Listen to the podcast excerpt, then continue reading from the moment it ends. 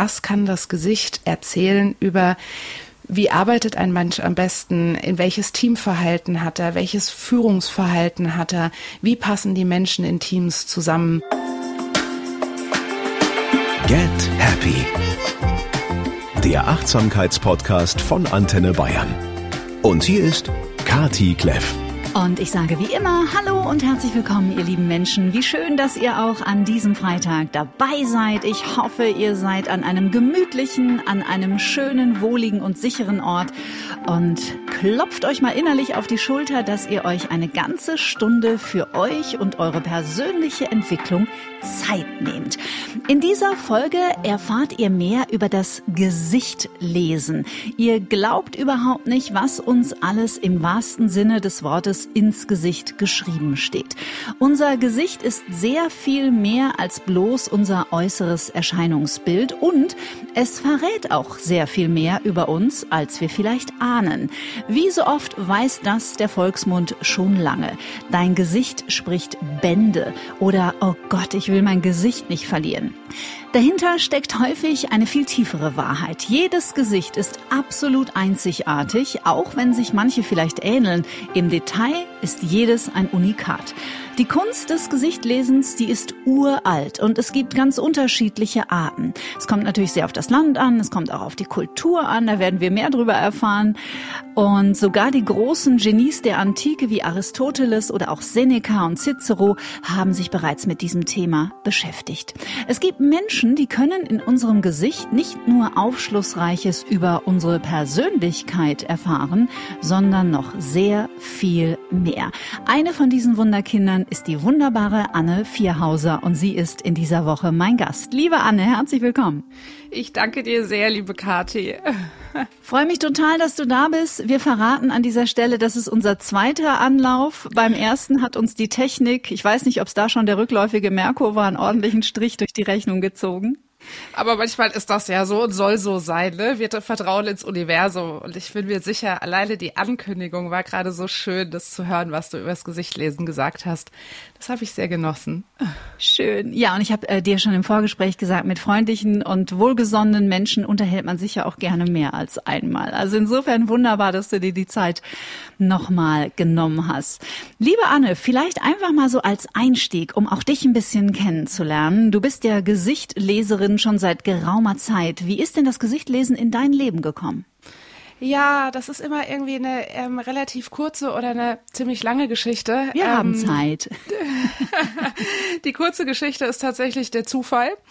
Ähm, ich glaube aber nicht, ich glaube nicht an Zufälle. Ich glaube daran, dass unser Leben uns unser Leben lang vorbereitet auf Dinge, die wir zu tun haben und die wir vielleicht auch der Welt zurückschenken können. Und so ähm, sehe ich äh, im Nachblick oder im Rückblick auch auf meine Kindheit. Es ist tatsächlich so, und ich fange in der Kindheit an, aber ich werde den Bogen nicht allzu weit spannen. Ähm, ich hatte eine ziemlich schwierige Kindheit, mhm. einfach weil ich, glaube ich, von Anfang an gelernt bekommen sollte, wie es ist, nicht gesehen zu werden. Und das ist, das fing bei meinem Papa an, der irgendwie immer Dinge von mir wollte, die ich oder die er von mir erwartet hat, die ich einfach nicht leisten konnte und mich daran gemessen hat. Und es war dann auch tatsächlich in der Grundschule bis zum Abitur so, dass ich ein sehr krasses Außenseiterkind war. Und ich habe mhm ähm, nie irgendwie die Einladung zu, zu den Geburtstagen bekommen. Ich war nie irgendwie Teil einer Gruppe und habe mich als Kind auf kindliche Art und Weise gefragt, warum ist das eigentlich so und warum sehen die Menschen mich nicht? Also man mhm. fühlt sich als Außenseiterkind ja auch so unsichtbar, ne? Ja, ganz schlimm. Und diese Unsichtbarkeit, die dann auch noch gepaart war mit körperlicher Gewalt, also wo ich einfach wirklich Dinge auch nicht kommen sehen habe. Also es, es, gibt so eine Situation, da wurde ich ge, geschubst, da war ich auf dem Heimweg natürlich alleine zu meiner Mama, mein einziger, ja, meine einzige Säule in dem Leben damals. Und dann wurde ich geschubst und hatte eine Platzwunde am Kopf und ich guckte auf diesen Asphalt und wollte einfach nicht mehr aufstehen und wollte einfach, ich habe gesagt, ich kann nicht mehr. Und warum sehe ich das nicht kommen? Warum tun diese Menschen mir das an? Mhm. Und ich bin natürlich aufgestanden, aber ich bin tatsächlich erst mental und in der Seele erst 25 Jahre später aufgestanden, weil da saß ich einem Gesichtleser gegenüber, der weder mein Geburtsdatum noch mein Namen noch irgendwas von mir kannte und der mir das erste Mal die Wahrheit über mich selbst erzählt hat.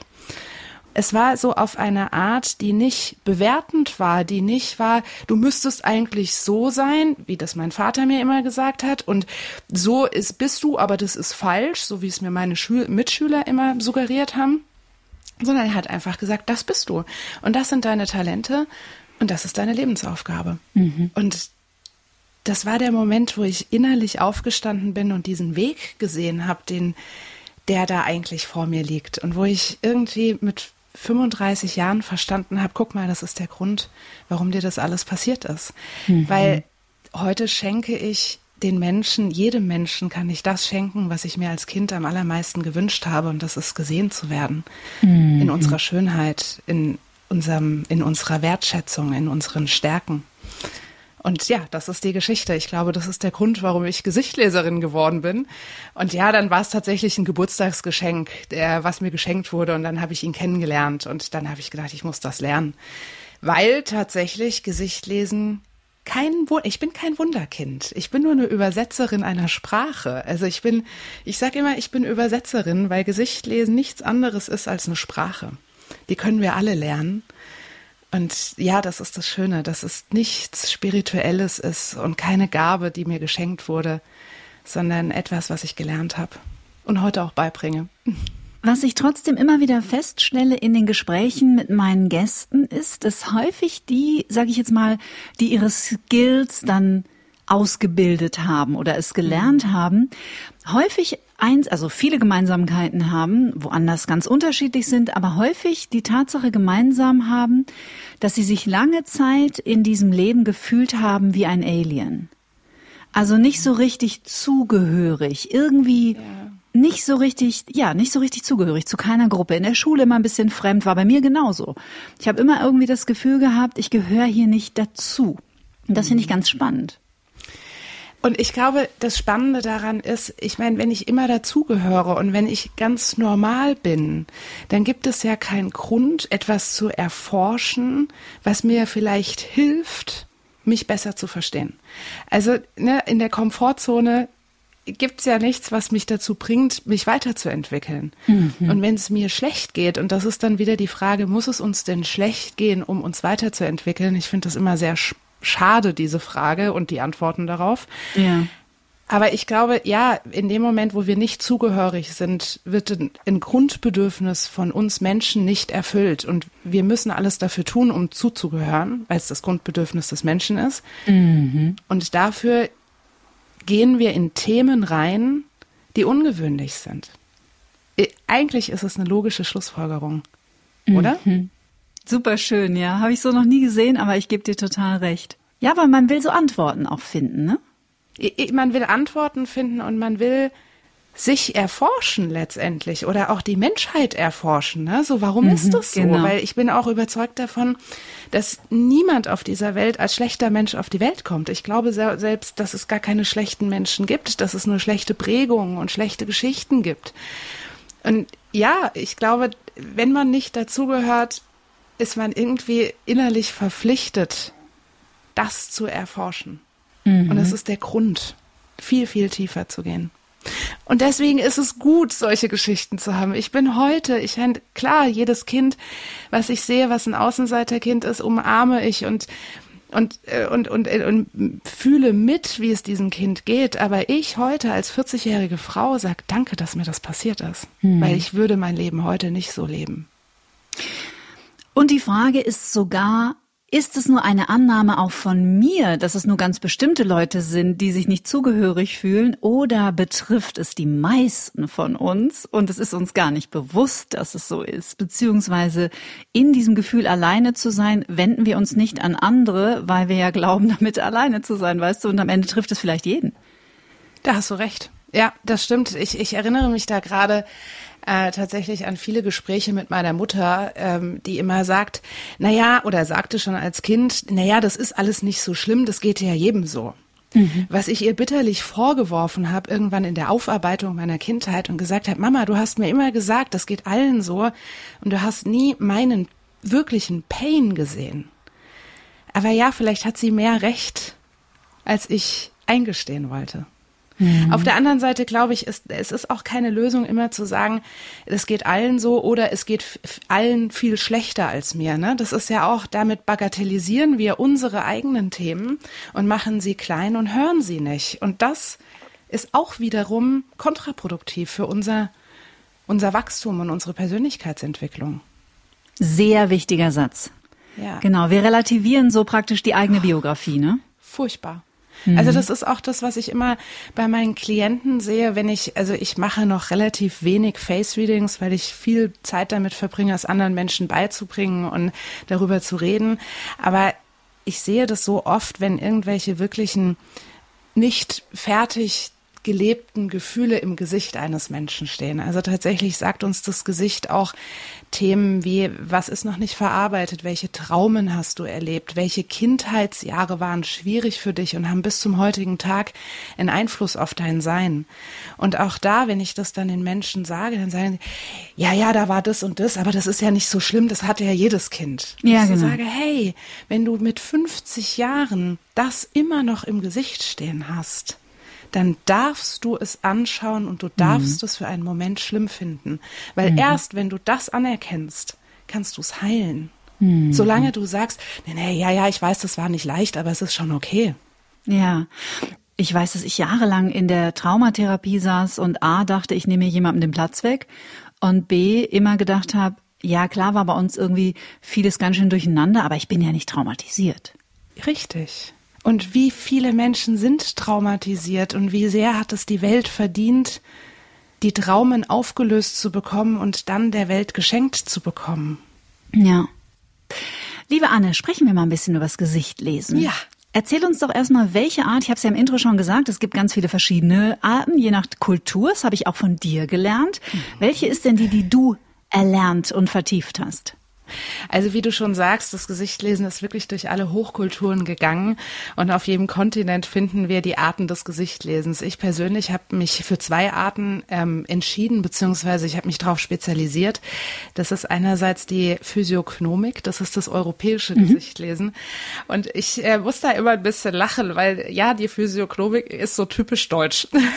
also die sind wirklich, die sitzen dann da mit Lineal und messen Achsen aus und die Relation und das ist super analytisch und auch sehr, sehr logisch. Also das ist irgendwie die Art des Gesichtlesens, die erklärt, warum Gesichtlesen funktioniert. Ne? Dein Gehirn ist mit Muskeln mhm. verbunden mit deinem Gesicht und deswegen bildet sich das Gesicht so, wie du bewusst oder unbewusst denkst und fühlst. Total logisch, aber ehrlicherweise in meinen Augen oft auch ein bisschen kalt oder okay. zu überanalytisch oder im schlimmsten Fall sogar dogmatisch. Also das sind so die Menschen, die so das durch, durchgehen und abrattern und die Seele des Menschen gar nicht sehen. Also sprich, du hast die und die Nase, also bist du so und so. Genau. Und da wird dann, also die Nase ist so, also ist es so. Und wie die Augenbrauen aber dazu aussehen und wie der Rest aussieht, ist dann erstmal peripher. Und das ist so, wo ich so sage, ja, da lasse ich es zu, dass die Menschen sagen, ist das nicht Schubladendenken? Also das ist bei der tatsächlich bei der Physiognomik am gefährlichsten. Und deswegen mhm. habe ich das chinesische Gesichtlesen dazu genommen, Xiang Mian, die so immer das, also es ist so das krasse Gegenteil. Die erklären nämlich gar nichts. Also die sagen, da hast ein Muttermal und das bedeutet das und das und das ist nicht logisch erklärbar, faktisch nicht. Aber nach 3000 Readings weiß man, irgendwie habt ihr recht.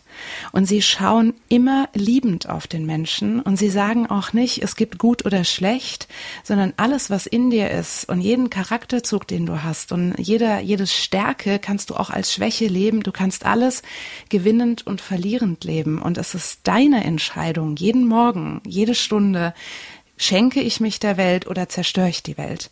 Lebe ich es gewinnend oder verlierend. Und das lasse ich miteinander tanzen, diese Analyse der Physiognomik mit der Liebe des Yang Miens. Und ja, meine Erfahrung sagt, dass da was sehr Schönes und Gutes für mein Gegenüber rauskommt. Und das ist mein Ziel. Und kommt noch eine kleine Portion oder eine leichte Brise von Annescher Intuition dazu?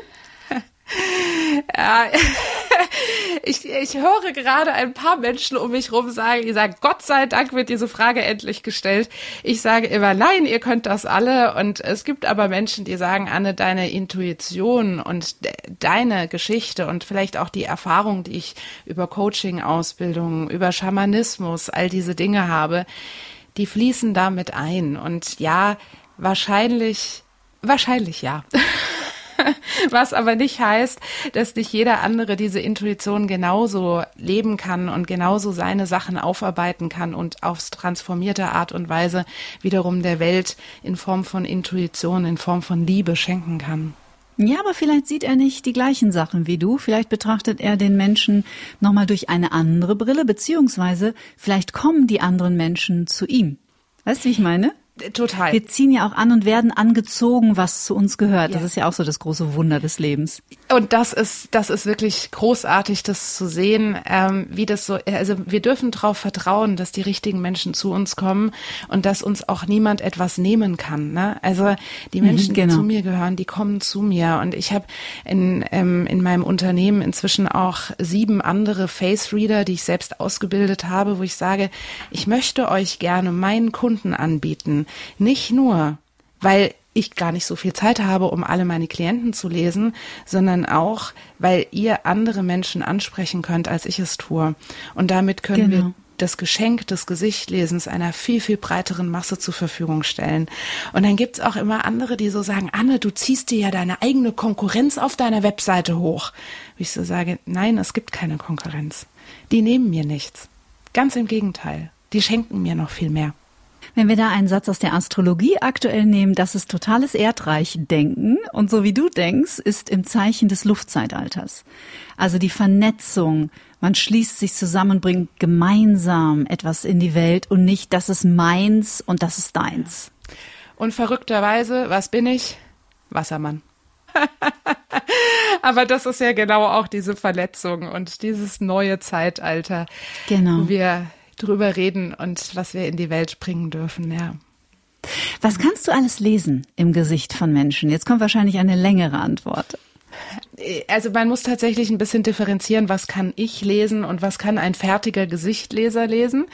Ähm, an der Stelle, ich glaube, jeder Gesichtleser, der sagt, ich bin fertig, lügt.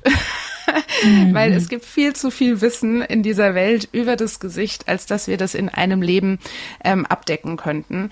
Ähm, ich persönlich habe mich auf Talente und Potenziale äh, spezialisiert. Also ich sehe tatsächlich die Stärken eines Menschen und da entscheide ich mich auch jeden Morgen bewusst dafür, dass ich auf die, auf die Welt wertschätzend und bestärkend gucken will. Und ich glaube, das gelingt mir extrem gut. Dann habe ich irgendwann in meinem Leben festgestellt, okay, wenn du die Stärken siehst, aber manchmal Blockaden dahinter hängen, warum die Stärken nicht ausgelebt werden, dann dient es den Stärken zu wissen, welche Traumen sind in dir, welche Erlebnisse hängen noch fest, welche Glaubenssätze oder Muster blockieren dich. Das erkennen wir auch. Mhm. Ähm, und dann äh, habe ich im Laufe dieser, dieser Zeit, in der ich mich dem Gesichtlesen geschenkt habe, habe ich irgendwann gesagt, okay, eigentlich braucht die Wirtschaftswelt das ähm, weil wir, wenn wir unsere, unsere Mitarbeiter stärkenorientiert einsetzen, und da sind wir wieder bei Talenten, ähm, und sie so einsetzen, dass sie maximal gut in ihrer gesunden Höchstleistung leben, dann haben wir der Wirtschaft auch was Gutes getan. Und zwar jedem Einzelnen. Also nicht dieses Burnout-Wirtschaftsgut tun und wachsen, wachsen, wachsen, höher, weiter, schneller, sondern dieses Ich ruhe in mir und dadurch, dass ich in mir ruhe, kann ich ähm, sehr nachhaltig dem Unternehmen was Gutes tun. Und deswegen habe ich mich auch sehr intensiv mit Recruiting und Arbeitsweisen beschäftigt. Also was kann das Gesicht erzählen über wie arbeitet ein Mensch am besten, in welches Teamverhalten hat er, welches Führungsverhalten hat er, wie passen die Menschen in Teams zusammen. Das ist es. Aber ich glaube, man hört das schon, ähm, es läuft immer alles auf Talente und Potenziale zurück. Und unsere Talente und Potenziale sind am Ende auch der Weg in unsere Lebensaufgabe. Und die können wir auch in unserem Gesicht sehen. Und das tue ich auch. Bleiben wir mal in dieser Wirtschaftswelt, ist ja hochspannend. Woran erkennst du denn zum Beispiel, ob jemand ein Teamplayer ist oder lieber alleine an der Front? Äh, schöne Frage. Also äh, man sagt, also im Grunde genommen, jeder Bereich im Gesicht ist einer bestimmten Themenzuordnung, äh, also einem okay. bestimmten Thema zugeordnet. Und dass äh, die Themenzuordnung Geld, Karriere und äh, Arbeitsweisen. Hast du irgendeine Idee, an was man das erkennen könnte? Ich könnte mir vorstellen, an der Stirn oder am Kinn. Ja, also äh, tatsächlich das, die Stirn hängt äh, mit allem, was wir denken, zusammen. Ne? Also äh, was, wie denken wir, wie, wie verarbeiten wir geistige Ideen und wie gehen wir mit unseren Interessen um? Das erkennen wir an der Stirn. Das hat natürlich was mit Arbeiten zu tun. Und am Kinn erkennen wir, da sagt man das Kämpferkinn, das Trotzkinn, ne? das, ähm, das impulsive oder das energische Kinn. Am Kinn erkennen wir, wie wir mit Krisen umgehen und wie impulsiv und willenskräftig wir sind auch das ist ein Thema für das Arbeiten. Aber tatsächlich der, der Bereich, der ganz explizit für Arbeitsweisen zu, ähm, steht, ist die Nase. Ach nein. Ja, also man sagt, also diese, dieses Ding an der Nase des Mannes, la la la, das ist tatsächlich mhm. einer der ganz wenigen Redewendungen, die nicht stimmen. Also das ist einfach hoher Unfug. Aber man sagt ja zum Beispiel, Geld stinkt nicht. Und da wird auch schon zu Geld eine Verbindung zur Nase hergestellt. Mhm. Ähm, oder steck deine Nase nicht so tief in die Dinge rein. Ne? Das ist also zum Beispiel eine spitze, lange Nase. Das sind Menschen, eine spitze, gerade, lange, schmale Nase. Das sind Menschen, die super tief sich die Details angucken. Und das machen die auch gerne. Also das heißt, wenn ich denen sage, hier guck da mal äh, grob drüber, ob das so passt, dann tue ich dem nichts Gutes. Ich kann den aber einsetzen für Dinge, wo es wirklich die siebte Nachkommastelle wichtig ist. Und witzigerweise, und da darfst du mich nicht fragen, warum das so ist, das kann ich dir nämlich nicht erklären. Jemand, der eine sehr breite Nase hat, ist jemand, der sehr gerne im Team arbeitet. Also der wirklich im Team gemeinsam Dinge voranbringt, entwickelt und auch super proaktiv und gut effizient nach vorne bringt. Und jemand, der eine ganz schmale Nase hat, das heißt, der, wo man den, den Knochen, also das Nasenbein ganz deutlich sieht, das sind Menschen, die arbeiten gerne alleine im stillen Kämmerlein und machen sich ihre Gedanken gerne alleine. Die sollte man zum Beispiel auch nicht in ein Großraumbüro setzen. Ne? Das ist für die Horror. Findest du, ich habe eine schmale Nase? Also ich erkenne es gerade nicht ganz so deutlich, aber du hast eine wesentlich schmalere Nase als ich. Du bist weder groß ausgeprägt, also also schmal ausgeprägt oder äh, dick ausgeprägt ähm, an der Nase. Deswegen, da sagt man auch immer so, okay, 60 Prozent sind ganz normal und dann gibt es die, die sehr breit oder sehr schmal sind. Du hast aber eine Tendenz zu einer ähm, schmalen Nase, zu einer dünnen Nase, ja.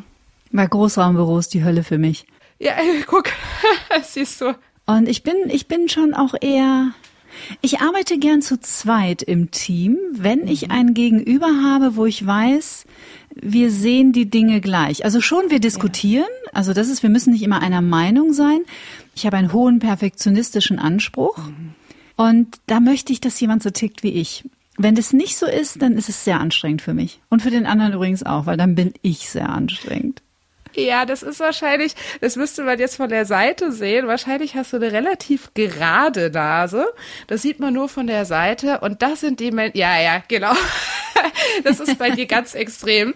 Das ist tatsächlich ähnlich wie bei mir. Also es ist also mhm. lustig, weil ich letztens einen Investor kennengelernt habe, der gesagt hat, was hast denn du für eine gerade Nase? Und das ist so lustig, dass ein Investor auf die Nase guckt. Ne? Also mhm. da finde ich auch so spannend, mhm. ähm, wo wir unsere Fokusbereiche hinlegen. Und wenn wir wissen, welche Bereiche zu welchen Themen gehören, dann ist das echt spannend zu sehen, auf was legt der Mensch im Gesicht Wert. Auf jeden Fall um das sollte es jetzt gerade gar nicht gehen. Du hast so eine gerade Nase, ähnlich wie ich. Von der Seite kann man da ein Lineal dranlegen und da ist, das ist wirklich eine Gerade. Und das sind die Menschen, die gerne so Step by Step arbeiten, eins nach dem anderen. Die können viel gleichzeitig machen und das geht's nicht. Aber es sollte alles Struktur haben. Mhm. Und die werden maximal aggressiv. Wenn, also aggressiv, ne? Also werden nee, schon aggressiv. komisch. Sie werden komisch auf irgendeine Art und Weise, wenn dann da so ein Chaosarbeiter daneben sitzt. Ja. Das ist die gerade Nase. Genau. Witzig. Ja. Was verraten die anderen Partien? Fangen wir, gehen wir mal von oben nach unten durch. Also Stirn hast du ja schon ein bisschen was gesagt. Was gibt's zu wissen über die Stirn und den Haaransatz vor allem? Genau, also der Haaransatz ist nochmal was ganz anderes, weil man tatsächlich, da hast du recht, beim Gesichtlesen auch die Haare mit einbindet und jeder sagt so, na ja, also das ist ja alles, das ist ja jeden Tag anders bei einer Frisur. Nee, ist es nicht, ne? Und äh, die Struktur der Haare und so, das spielt eine ganz große Rolle und da können wir erkennen, wie so die emotionalen Befindlichkeiten bei uns sind, ne? So, wir kennen das ja, dieser Bad Hair Day, gerade wir Frauen, das kennen wir ja gut.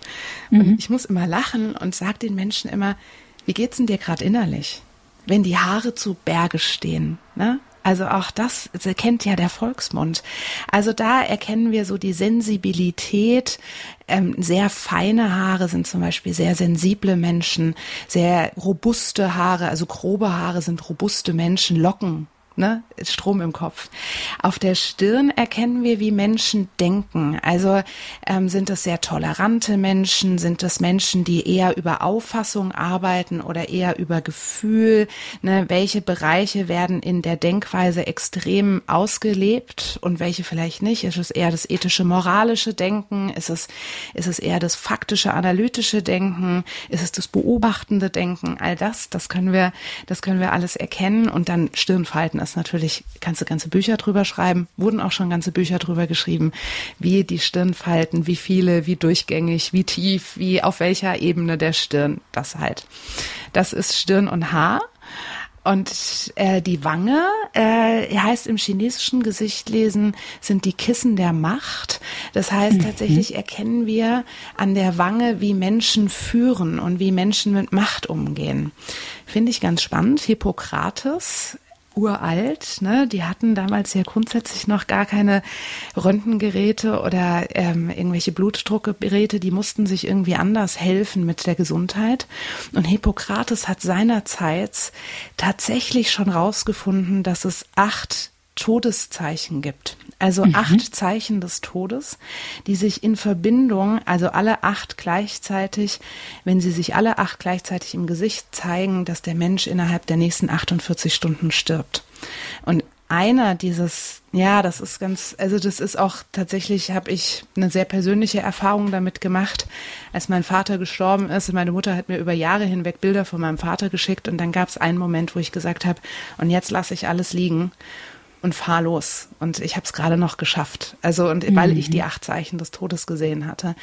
Und eines dieser acht Zeichen des Todes sind tatsächlich eingefallene Wangen. Und für mich ist es so logisch, weil ein Mensch, der kurz vorm Tod ist, der braucht keine Macht mehr in dieser Welt. Mhm. Der braucht keine Führung mehr. Der will weitergehen. Der will in ein anderes Leben, in eine andere, in ein anderes Universum eintauchen, wie auch immer das aussehen mag. Ähm, und deswegen ist für mich ganz klar, dass die Wangen was mit Führung und Macht zu tun haben, die wir verlieren, wenn wir sterben. Hm. Übrigens, nicht alle, die eingefallene Wangen haben, sterben übermorgen. Ne? Also da ganz, ganz wichtig, ich möchte hier keine Ängste schüren. Wir haben alle mal eingefallene Wangen. das heißt nicht, dass wir sterben. Wir brauchen acht Zeichen in Summe, sonst funktioniert das nicht. Und das haben wirklich nur sterbende Menschen. Ja, ja. super spannend. Also, das ja, sind die Wangen. Dann kommen wir zum Mund und zu den Zähnen. Mund und Zähne. An dich die Frage, was machen wir mit dem Mund? Kommunikation. Kommunikation, Essen. was machen Küssen. wir noch? Essen und Küssen. Das sind die drei Dinge. Also alles, was mit Ernährung zu tun hat, also die Antlitzdiagnostiker, die die Gesundheit im Gesicht eines Menschen lesen, sehen an den Lippen sehr genau, wie die Befindlichkeit des Darms ist. Also wir mhm. können an den Lippen sehr, sehr, also wirklich explizit genau erkennen, an welchen Stellen im Darm, Dickdarm, Dünndarm, in welcher Kurve des Darms irgendein Problem herrscht, indem wir die, die, die Lippen analysieren. Ähm, mit der Antlitzdiagnostik habe ich selbst nicht so viel zu tun. Ich habe die Ausbildung Entschuldigung, aber ich praktiziere es nicht. Also deswegen kümmere ich mich eher um die Kommunikation und die Liebe. Die Kommunikation, mhm, wir erkennen am Mund, äh, wie ein Mensch kommuniziert. Ist er extrovertiert, ist er introvertiert? Spricht er eher über fachliche Themen, über emotionalen Themen? Kommt er in den Raum rein und nimmt die Gruppe ein und nimmt den Raum ein? Oder geht er eher in den Hintergrund und guckt erstmal? Das alles erkennen wir am Mund und wie er liebt. Ähm, also äh, ist er ein sehr leidenschaftlicher, ein sinnlicher Mensch oder ist er eher zurückhaltend? Ähm, ist er ein schüchterner Mensch? All diese Dinge. Also wir können sehr viel Leidenschaft und Sinnlichkeit am Mund erkennen und äh, um da gleich den nächsten Teil reinzunehmen, am sogenannten Filtrum. Das ist die, ähm, der Bereich zwischen Nase und Mund. Da gibt's so eine kleine Rille. Man könnte sie auch mhm. äh, den Fingerabdruck unseres Schutzengels nennen, weil er tatsächlich in den, in den ersten vier Monaten im Mutterbauch ausgeprägt wird. Und mhm. das Filtrum heißt Liebeszauber äh, auf Griechisch. Und ähm, tatsächlich am Filtrum erkennen wir dann wirklich auch die Sexualität und die partnerschaftlichen Dinge zwischen Menschen äh, und wie da ein Mensch tickt, zum Beispiel. Also Filtrum ist Liebe und äh, Leidenschaft, Mund ist Kommunikation, Küssen und Ernähren, ne? also diese äh, Thematik. Kinn, das ist der Impuls. Also Kinn ist Impulskraft. Wie gehe ich mit Krisen um? Wie gehe ich in Kämpfe rein? Ne? Alles, was sehr prägnant ist und ausgeprägt ist, sind sehr kampfeswillige Menschen. Also umso mhm. länger das Kinn, umso breiter hervorstehend ähm, desto ähm, ja kampfwilliger ist der Mensch, impulsiver ist der Mensch. Wenn so ein zurückgelegenes Kinn ist, was so nach sich nach hinten zieht, dann sind das eher Menschen, die den Frieden sehr lieben und sich sehr anpassen und sich selbst zurücknehmen. Mhm. Dann haben wir noch die Ohren. Äh, an den Ohren erkennt ich liebe Ohren. Also jeder Gesichtleser. Mhm. Jeder Gesichtleser hat so seinen Lieblingsbereich. Und witzig, was ich vorhin über den Investor gesagt habe. Ähm, mein Lieblingsbereich sind die Ohren, weil man erkennt an den Ohren A sämtliche Kindheitsjahre. Also wir erkennen an den Ohren sehr genau, welche Kindheitsjahre prägend und nicht prägend war. Und es geht auch so um das individuelle Sein eines Menschen. Ist er eher der Pionier? Ist es der Empath? Wie gehe ich mit anderen Menschen um? Es ist vielleicht gar kein Wunder, dass ich die Ohren so liebe, äh, weil das sind genau meine Lebensthemen. Ne? Und deswegen gucke ich auch immer ganz doll auf die Ohren. Ich habe mal in der Akupunktur eine Abbildung gesehen, dass sich auch im Ohr der Embryo widerspiegelt, ne? wie er im genau. Mutterleib liegt. Also praktisch, wo das Ohrläppchen genau. ist, ist der Kopf der Kopf. Und dann ist es auch so zusammengerollt wie die Ohrmuschel. Das genau. ist ja auch hochgradig faszinierend. Genau so ist es. Und das äh, ist tatsächlich ein Wissen, was die Physiognomik auch nutzt, zu gucken, wie lag der Embryo. Und ja, man sagt, dass die Ohren sich tatsächlich nicht so wirklich verändern im Leben. Also vielleicht wachsen die ein bisschen, aber so ein langes Ohrläppchen bleibt ein langes Ohrläppchen und ein rundes Ohr bleibt ein rundes Ohr. Und das von Geburt an. Das heißt, wir erkennen am Ohr, so sagen die Physiognomiker auch, wofür ein Mensch ursprünglich gedacht war. Mhm. Ob er es lebt oder nicht, ob er gegen sich lebt und oder für sich lebt, sei mal dahingestellt. Aber das Ohr gibt uns Hinweise darauf, für was du auf die Welt gekommen bist, was mit dem Embryo, der nach unten liegt, also kurz vor der Geburt ist, total einstimmt, ne? übereinstimmt. Spannend. Ja. Die Augen. Uh, das Tor zum Universum ja für mich, ne? Und zur Seele. Genau, ich, ich nehme noch eins davor, weil ich finde, wir sind, äh, wir sollten mit den Augen tatsächlich abschließen. Ähm, was noch ein ganz, ganz wichtiger Bereich auch in der Kommunikation mit anderen Menschen ist, sind tatsächlich die Augenbrauen. Wenn ein Mensch seine Augenbrauen nicht mehr bewegt, und es gibt leider eine furchtbare Krankheit, die damit einhergeht, dann wird der Mensch nicht mehr sichtbar in der Welt von seinem Gegenüber. Er wird nicht mehr wahrgenommen. Das heißt, die Augenbrauen sind das wichtigste mimische Mittel in unserem Gesicht. Und deswegen zeigt es uns auch ganz viel, auch ähm, wieder im Umgang mit anderen, welche Anziehungskraft habe ich auf andere, wie ähm, verarbeite ich geistige Dinge. Na, also es ist ganz lustig als ein kleines Beispiel, wenn man sehr hochstehende Augenbrauen hat, also ziemlich viel Platz zwischen Auge und Augenbrauen hat. Da mhm. habe ich letztens einen Blogbeitrag drüber geschrieben und da geht es so, das sind so Strategen, die die Dinge extrem gut abwägen, so in diesem Bereich. Ne? Also ähm, die wollen einfach e-, erstmal gucken, wie die Möglichkeiten sind und ja, sind Strategen. Und ich habe diesen Blogbeitrag geschrieben, sehr intensiv und irgendwann habe ich gedacht, sag mal, wenn ich das so zusammenfasse, dann müsste eigentlich jeder Schachspieler hochstehende Augenbrauen haben. Und dann habe ich gegoogelt, professionelle Schachspieler. Und das ist verrückt. Also ich will nicht sagen, jeder Schachspieler hat hochstehende Augen, aber jeder professionelle Schachspieler, der wirklich in den großen Ligen spielt, hat hochstehende Augenbrauen. Das ist total verrückt. Und es ist auch logisch, weil wenn wir die Augenbrauen hochziehen in der Mimik, also in der momentanen Situation, dann wundern wir uns und überlegen, wie wir weiter fort, fortschreiten. Das ist der mhm. Begriff, wenn wir die Augenbrauen nach oben ziehen. Wir überlegen uns, wir, wir sind überrascht und wir überlegen uns, wie es weitergeht. Und es mhm. ist ganz logisch, dass wir in der Statik unseres Gesichtes irgendwann die Augenbrauen sehr hochstehend haben, wenn wir uns nur oft genug gewundert haben und überlegt haben, wie jetzt die Zukunft am besten zu gestalten ist. Ne? Ja. Welchen Einfluss da aktuell die plastische Chirurgie oder auch Botox und so nehmen, darüber sprechen wir gleich, würde ich sagen, weil das ja. hat ja auch Auswirkungen, nicht nur das auf stimmt. uns, sondern auch auf unser Gegenüber, auf unsere Gefühlslage etc. Ist auch total spannend. Ja. Aber jetzt Jetzt die Augen. und ja, genau, die Augen. Also man sagt auch immer im Gesicht lesen, eine der großen Regeln ist, Auge und Mund haben das letzte Wort, weil Auge mhm. und Mund am schnellsten veränderlich sind und uns einfach am meisten über, über ja, das, was der Mensch jetzt gerade ist, erzählt. Und die Augen sind, du hast es eben schon gesagt, sie sind das Tor zur Seele. Und wir erkennen an den Augen das Seelenleben. Wir erkennen die Emotionalität eines Menschen. Wir erkennen, wie geht es ihm in der Seele. Wir kennen, erkennen auch die Intimität eines Menschen. Ne? Kann ein Mensch einem anderen Menschen, und Intimität ist nicht immer nur Sexualität, sondern bin ich bereit für intime, nahe Erlebnisse mhm. mit einem anderen Menschen oder Begegnungen mit einem anderen Menschen? Kann ich ihm in die Augen schauen oder gehe ich, wandere ich ständig ab? Das sind solche Sachen. Tatsächlich sehen wir sogar durch die Pupille. Das hat mir einer der besten Antlitzdiagnostiker erzählt, den ich kenne. Durch die Pupille sehen wir sogar das Gehirn eines Menschen. Faktisch. Mhm. Wirklich die Struktur des Gehirns können wir mit einer, mit irgendeinem Mikroskop, was auch immer, können wir durch die Pupille sehen. Also eigentlich sagen uns die Augen am Ende des Tages alles. Ist es schon vorgekommen, dass dir jemand gegenüber saß und du was gesehen hast, wo du gedacht hast, das mag ich diesem Menschen jetzt nicht sagen, weil das ist nicht besonders rosig oder es hat dich auch erschrocken? Ich denke da immer wieder ähm, an eine Situation und da ist ja, also weißt du, wir sind, ich sage das auch immer meinen Schülern, wir sind nicht Face Reader, um die Welt schön zu reden. Es ist unsere Aufgabe, auch Dinge anzusprechen, die schwierig sind.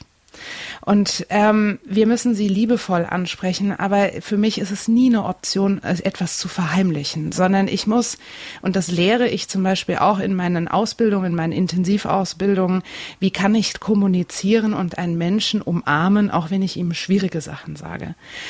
Und mhm. ähm, das, das kann man lernen und das ist auch eine Haltungsfrage. Möchte ich das? Möchte ich das Messer rausholen oder möchte ich aus dem Metall ein Schmuckstück machen und den Menschen schenken als Erinnerung daran, dass er dieses Thema bearbeiten darf. Eine sehr, sehr traurige Situation hatte ich. Ähm, das war auch ziemlich am Anfang meiner wirklich großen, also großen Reading-Karriere. Da habe ich bei einem Menschen Selbstmordgedanken im Gesicht erkannt. Also auch dafür gibt mhm. es Zeichen im Gesicht. Und das hat mich damals total schockiert. Und da, das war so ein Moment, wo ich so gesagt habe, boah, also das nicht anzusprechen, könnte ich mir nicht verzeihen, aber das anzusprechen ist wahrscheinlich oder war zu dem Zeitpunkt für mich das Allerschlimmste. Und ich habe es angesprochen. Und ich bin dafür total dankbar, dass ich die Erfahrung machen durfte, weil es ist bei ihr in dem Moment einfach alle Fassade runtergefallen und sie hat all das, was sie so sehr belastet, hat sie rauslassen können.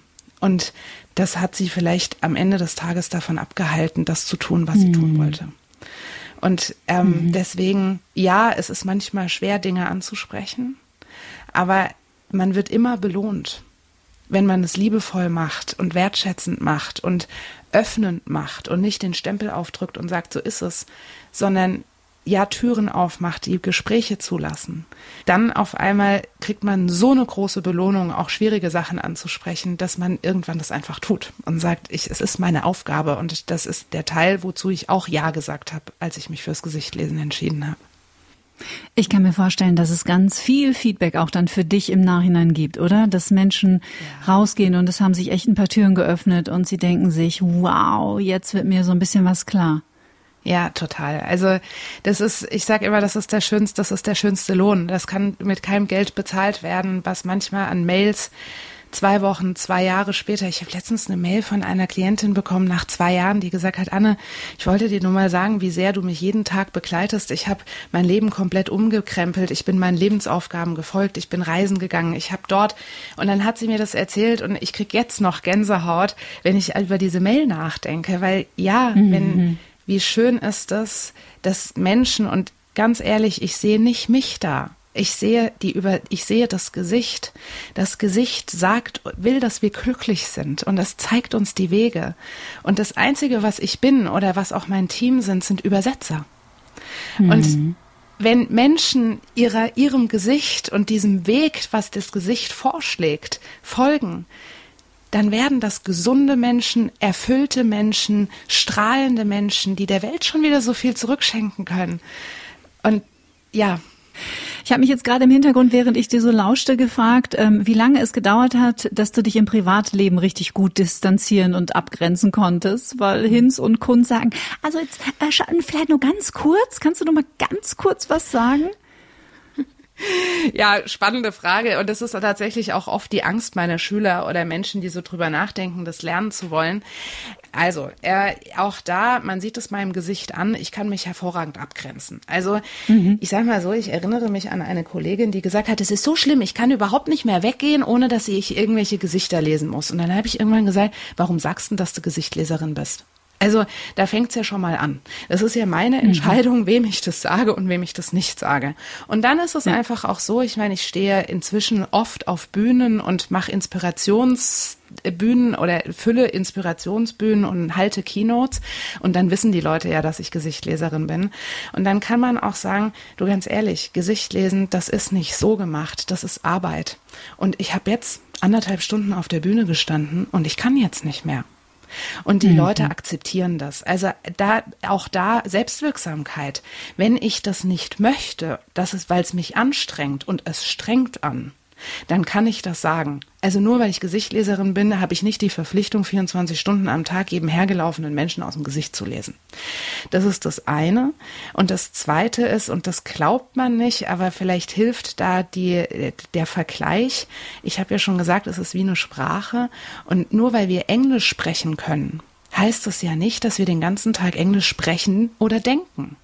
Also das heißt, es ist doch immer wieder eine Entscheidung und ein Schalter, den ich an oder ausmache.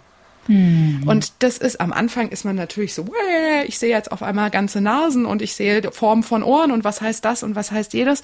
Aber ganz ehrlich, das ist total anstrengend. Und unser Hirn sagt nach vier Wochen, Alter, es reicht jetzt. Und dann fängt dieser Schalter an, ne? ja. Und dann fängt dieser Schalter an und dann ist es wirklich jedes Mal wieder eine Entscheidung zu sagen, und jetzt gucke ich aus gesichtleserischen Augen oder ich gucke aus Anne-Augen. Und ich mhm. habe meinen Freund bis zum heutigen Tage, wir sind sieben Jahre jetzt zusammen und sind total glücklich. Ich habe ihn bis zum heutigen Tage nicht in der in seiner Gänze gelesen. Mhm. Natürlich sehe ich das ein oder andere Merkmal in seinem Gesicht, weil das nun mal mein Filter ist. Ne? So wie ein Schuhmacher auf die Schuhe guckt, gucke ich halt aufs Gesicht. Mhm. Aber das heißt noch lang nicht, dass ich mir aus dem Gesicht seine Persönlichkeit rausziehe. Das kann mein Herz schon ganz alleine machen. Das muss nicht sein.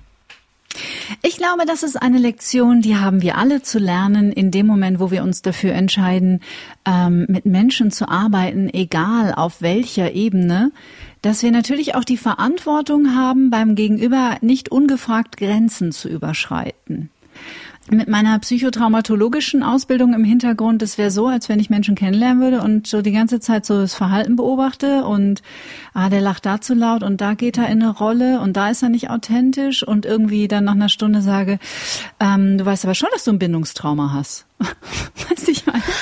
Absolut. Äh, und ja. Kathi, danke, dass du es ansprichst. Und das ist auch etwas, was ich immer, immer wieder, also ich lehre einen Ehrenkodex, an dem kommt keiner vorbei und Gesicht lesen. Und das möchte ich auch immer und immer und überall offen ansprechen. Gesicht lesen hat ein riesiges Gefahr.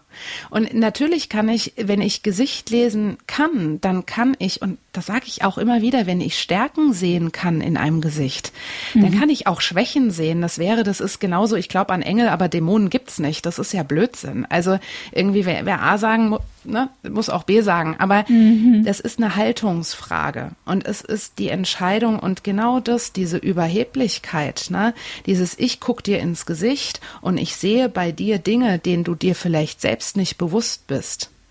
Damit habe ich achtsam und verantwortungsvoll umzugehen. Absolut. Und das ist auch der Grund, warum ich persönlich nicht alle Menschen ausbilde. Ich sage ganz, ich lehne ganz, ganz viele potenzielle Kunden oder Schüler oder wie man sie auch immer nennen mag, ab, weil ich sage, sorry, ich bin mir nicht sicher, für was du das Gesicht lesen nutzen willst. Und wenn mhm. du es zum Manipulieren und zum Machtausüben nutzen willst, und natürlich kann ich das tun, wenn ich der Mensch dafür bin, mhm. dann lernst du es nicht von mir dann musst du dir jemand anderen suchen. Sehr gut. Ja, das ist eine wichtige, ist ein wichtiger Punkt bei allen Themen, finde ich. Ne? Immer. Weil klar, etwas, also zu glauben, etwas über den anderen zu wissen, was er noch nicht weiß, hat mit Augenhöhe gar nichts mehr zu tun, sondern nee. dann ja. stellt man sich echt drüber. Ja, total. Und da muss man sich auch, auch das ist eine Trainingssache und eine Haltungssache, ne? Und das ist, auch das ist jeden Tag wieder eine gleiche Entscheidung und eine bewusste Entscheidung, weil ich glaube, wir kriegen immer wieder Einladungen vom Universum, auch auf die andere Seite der Grenze zu gehen und auf einmal Dinge, alles, was die Welt schön machen kann, kann die Welt auch zerstören. Mhm. Und das ist mit jeglichem Wissen so. Und wenn ich dieses Wissen, wenn ich mir darüber nicht bewusst bin und mich immer wieder an der, am Riemen reiße, also mit meinem Team spreche ich da ganz oft immer wieder drüber und sage, beobachtet euch, wie guckt ihr da drauf, welche Erfahrungen habt ihr gemacht? Und ja, jeder von uns, wir sind auch nur Menschen, kommen mal an einen Punkt, wo wir sagen, oh mein Gott, jetzt habe ich das falsch genutzt. Mhm. Und das ist auch, dafür sind wir Menschen. Mhm. Aber dann dürfen wir drüber reden und voneinander lernen, dass es uns nicht nochmal passiert. Und daraus entsteht dann Verantwortungsbewusstsein. Genau. Ja, und ein respektvolles ja. Miteinander. Und so soll es ja sein im besten ja. Fall. Also ja. dieses ganze Thema Botox, plastische Chirurgie, Filler etc. verändert natürlich, also beim vielen Menschen oder bei einigen Menschen sehr sichtbar, bei anderen so ein bisschen feiner. Was bedeutet das denn fürs Gesicht lesen, wenn da wirklich jemand kommt, der sich jetzt sage ich mal mit Botox oder mit Kollagen oder Hyaluron und da ist überhaupt keine Wertung drin, möchte da nicht falsch verstanden werden, ja. sondern wenn wirklich einfach jemand versucht, der Jugend so ein bisschen so ein Schnippchen zu schlagen, sag ich mal. Wie verändert das auch für dich in der Arbeit, dieses Gesicht lesen? Also ähm, grundsätzlich sage ich immer nur, also weil ich, ich werde auch oft gefragt, du, ich bin gebotox, kannst du dann überhaupt mein Gesicht lesen? Wo ich sage, mhm. natürlich kann ich dein Gesicht lesen, weil nur weil du eine gebotoxte Stirn meinetwegen hast, heißt das ja nicht, dass ich nicht deine Augenbrauen sehe, deine Lippen sehe, deine Ohren sehe. Ne? Also äh, ich habe tatsächlich mal Sylvester Stallone gelesen und da könnte man jetzt sagen, okay, der hat alles an sich verändert, aber ganz ehrlich, seine Ohren hat er nicht verändert. Also mhm. seine Ohren konnte ich lesen und ich kann natürlich auch sehen, was veränderst du in welche Richtung? Und was möchtest du vielleicht hinter dir lassen, ganz wertfrei? Was möchtest du dir gerne in dein Leben ziehen? Und wie hängt das mit deiner Persönlichkeit zusammen? Also ich glaube, ich habe Sylvester Stallone gelesen. Es hat mich tief berührt, als ich diesen Menschen hinter die verändertes Gesicht in seine Seele geguckt habe. Und das hat mir bewiesen, dass das geht. Das geht nur mit Liebe. Also das Wicht, die wichtigste Zutat beim Gesichtlesen ist immer die bedingungslose Liebe. Und solange ich da stehe und sage, was ist denn das für ein Idiot, der hat sich die Botox, ne? Solange das so ist, kann ich ihn nicht sehen. Mhm. Aber wenn ich ihn in die bedingungslose Liebe stelle und sage, es gibt einen Grund und das ist okay, dass mhm. das so ist, wie es ist, dann auf einmal gelingt mir der Weg in die Seele. Und zwar auch über das gebotoxte Gesicht. Weil das Gesicht verregt mir ja trotzdem ganz viel. Mhm. Ist auch ein spannender Charakter natürlich, ne? Den würde ich auch, den schaue ich auch so an und da spüre ich auch so eine tiefe ja. Sensibilität. Der hat immer was latent Trauriges. Genau sehr so weich, also hinter dieser ganzen, dieser ganzen ja. Muskelmasse, die dieser Mensch ja auch war, ähm, spürt man das Feinfühlige dahinter. Das unterstelle ich ihm jetzt hier einfach mal, ohne ihn zu stigmatisieren. Aber genau so ist es und äh, genau das ist, er hätte wahrscheinlich, und da muss man ja auch einfach mal ganz wertschätzend und, und ja auch dankbar drauf gucken, mit seiner Weichheit, die du sehr deutlich äh, siehst und mit der du absolut recht hast, hätte er sein Leben nicht bestreiten können er musste eine harte Schale drüberlegen. Und das hat er gut gemacht. Das hat mhm. er, das ist, äh, wer, wer sind wir denn zu sagen, was bist denn du für einer? Mhm. Er hat das gut gemacht und er hat dafür gesorgt, dass er sein Leben durchlaufen konnte. Seine mhm. Weichheit hätte ihn in seinem Umfeld getötet. Mhm. Und ja, wenn man das einmal anerkennen will, dann kann man auf einmal die ganzen Hintergründe seiner Geschichte er erzählen und im Gesicht lesen. Mhm. Ja. Was ich super spannend finde, wo wir schon bei dem Thema sind, ist, dass du mir in unserem ersten Anlauf verraten und dann habe ich natürlich sofort recherchiert und einige Studien gefunden und auch Untersuchungen und auch äh, ja Feldversuche, die da zunehmend gestartet werden. Ähm, das Thema Botox und Depressionen Ja. Dass nämlich Botox tatsächlich vorsichtig eingesetzt wird in der Behandlung von Depressionen, um die Mimik rund, die wir ja brauchen auch für Emotionen, die ja direkt dazu ja. gehört einfach, äh, durch die Mimik praktisch auch die Gefühlslage ein bisschen verändert. Wie erklärst du dir das? Genau, also letztendlich ähm, funktionieren unsere, unsere Stränge im, zwischen Gehirn und Gesicht in beide Richtungen. Das heißt, wenn mein Gehirn sagt, ah wow, ähm, ich bin traurig, dann zeigt sich eine bestimmte Mimik. Im Gegenzug, und das können wir alle mal ausprobieren, zeigen wir ähm, eine bestimmte Mimik der Traurigkeit zum Beispiel, dann fühlen wir spätestens nach 20 Sekunden Traurigkeit in uns. Das ist ein kleiner Trick, wenn ich irgendwann mal nicht sehe, nicht weiß, was der Mensch gerade denkt und fühlt, dann kann ich seine Mimik nachmachen und mein Hirn sagt mir nach 20 Sekunden, so fühlt sich das an. So, und das heißt, wenn ich im Umkehrschluss beziehungsweise weitergedacht heißt es, wenn ich die Muskulaturgruppe, die dafür verantwortlich ist, dass ich depressive Gedankengänge habe, stilllege, dann funktioniert der Strang nach innen nicht mehr. Das heißt, ich kann nicht mehr auf depressives Gedankengut zurückgreifen oder auf depressive Gefühle zurückgreifen, weil die Mimik nicht funktioniert und deswegen mein Hirn sagt, ich kann, ich fühle das nicht. Und deswegen ist das tatsächlich eine Therapieform von schwerst de äh, depressiven Menschen, dass bestimmte Bereiche zwischen den Augenbrauen gebotoxt werden für zwei Jahre. Ähm, und in der Zeit hat das Gehirn die Chance, sich umzuprogrammieren andere Gewohnheiten ent zu entwickeln. So, das kann erfolgreich sein, wenn der Mensch andere Gewohnheiten entwickelt hat. Das kann auch nicht erfolgreich sein, wenn der Mensch oder das Gehirn vom Menschen sagt, yippie, jetzt ist Botox weg, jetzt kann ich wieder loslegen. Ne? Also es ist eine Form von Depressionsbehandlung die ich total sinnvoll finde. Und auch mhm. da, es gibt immer so viele Menschen, die sagen, Anne, du findest Botox bestimmt ganz schlimm wer wäre ich, das schlimm zu finden? Nein. Ich finde das großartig. Ich glaube, wir sollten wissen, für was wir es einsetzen, weil es gibt eine andere, und da, ich mag ja immer gerne das Gleichgewicht. Es gibt eine andere Studie, die sagt, die, die sich damit beschäftigt hat, warum äh, bindungsgestörte Kinder bindungsgestört sind. Und man hat gesucht nach, ne, hier, wo wohnst du, in was für Haushalten wohnst du, wie viele Geschwister hast du, was hast du für Eltern, was verdienen die Eltern. Und da gab es keinerlei Zusammenhänge. Und man hat den Zusammenhang gefunden bei den gebotoxten Müttern. Hm, die Mimik fehlt der Mutter, ja. Genau. Die Mimik fehlt und dadurch fehlt die Resonanz, auf das das Kind angewiesen ist, um zu wissen, okay, so so bin ich zugehörig und so bin ich nicht zugehörig, sind wir wieder am Anfang des Themas. In dem, in, in, und in dem Moment, wo die Mutter keine Resonanz mehr zeigen kann durch Botox, kann das Kind keine Bindung aufbauen und ist deswegen sein Leben lang, wenn es nicht behandelt wird, bindungsgestört. Mhm. So. Und jetzt frage ich uns beide, sind wir die richtigen Menschen zu sagen, Botox ist falsch oder richtig? Ja, ja, genau. Nein. Botox hat seine Gründe und hat seine Gefahren. Also seine ja. Chancen und seine Gefahren, wie immer. Alles hat immer zwei Seiten. Und zu dem, was du gerade erzählt hast, möchte ich äh, euch, ihr lieben Forschenden, etwas empfehlen.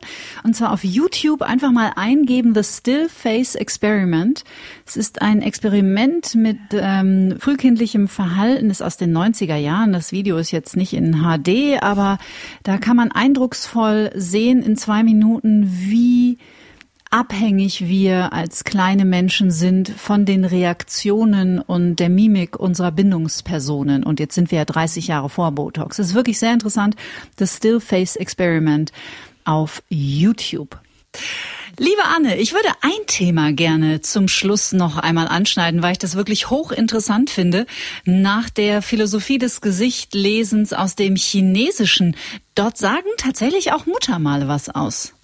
Also im Chinesischen, die, ähm, die Physiognomiker legen da überhaupt keinen Wert drauf, aber die, also die schreiben noch nicht mal über Muttermale also ich habe noch kein einziges Buch gefunden, wo drüber geschrieben wird. Es sind nur die Chinesen, die tatsächlich 142 Punkte im Gesicht identifiziert haben.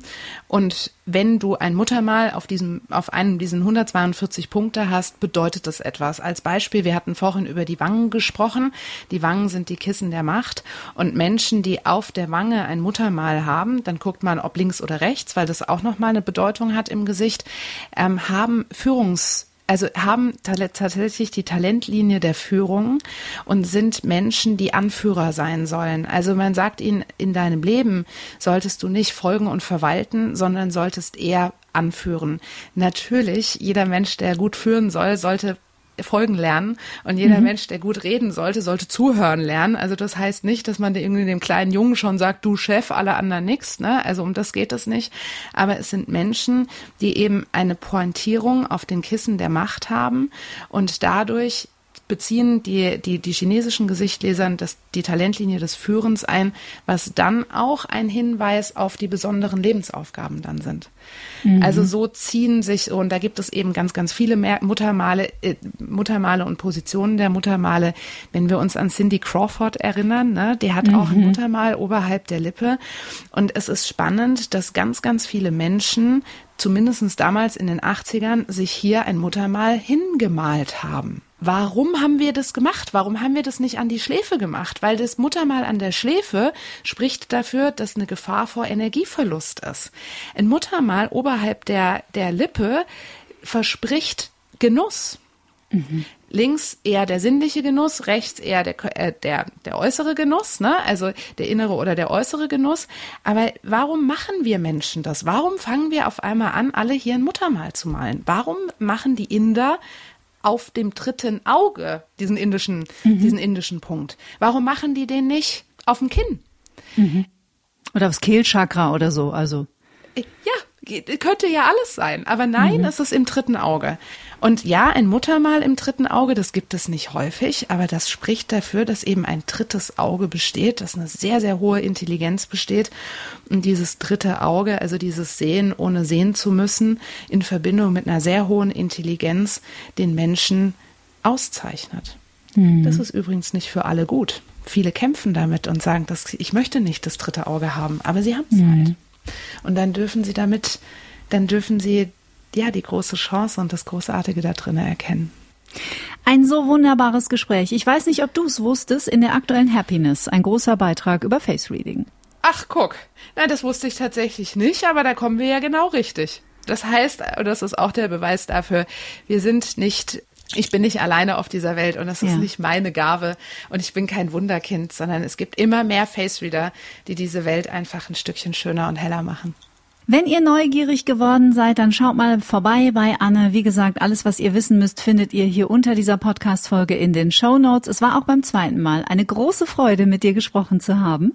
Ich danke dir sehr, Kathi, für deine Einladung. Dankeschön. Alles Gute für dich. Wir bleiben verbunden und äh, ich freue mich auf einen erneuten Besuch. Anne Vierhauser. Vielen Dank. Bis ganz bald, liebe Kathi. Tschüss.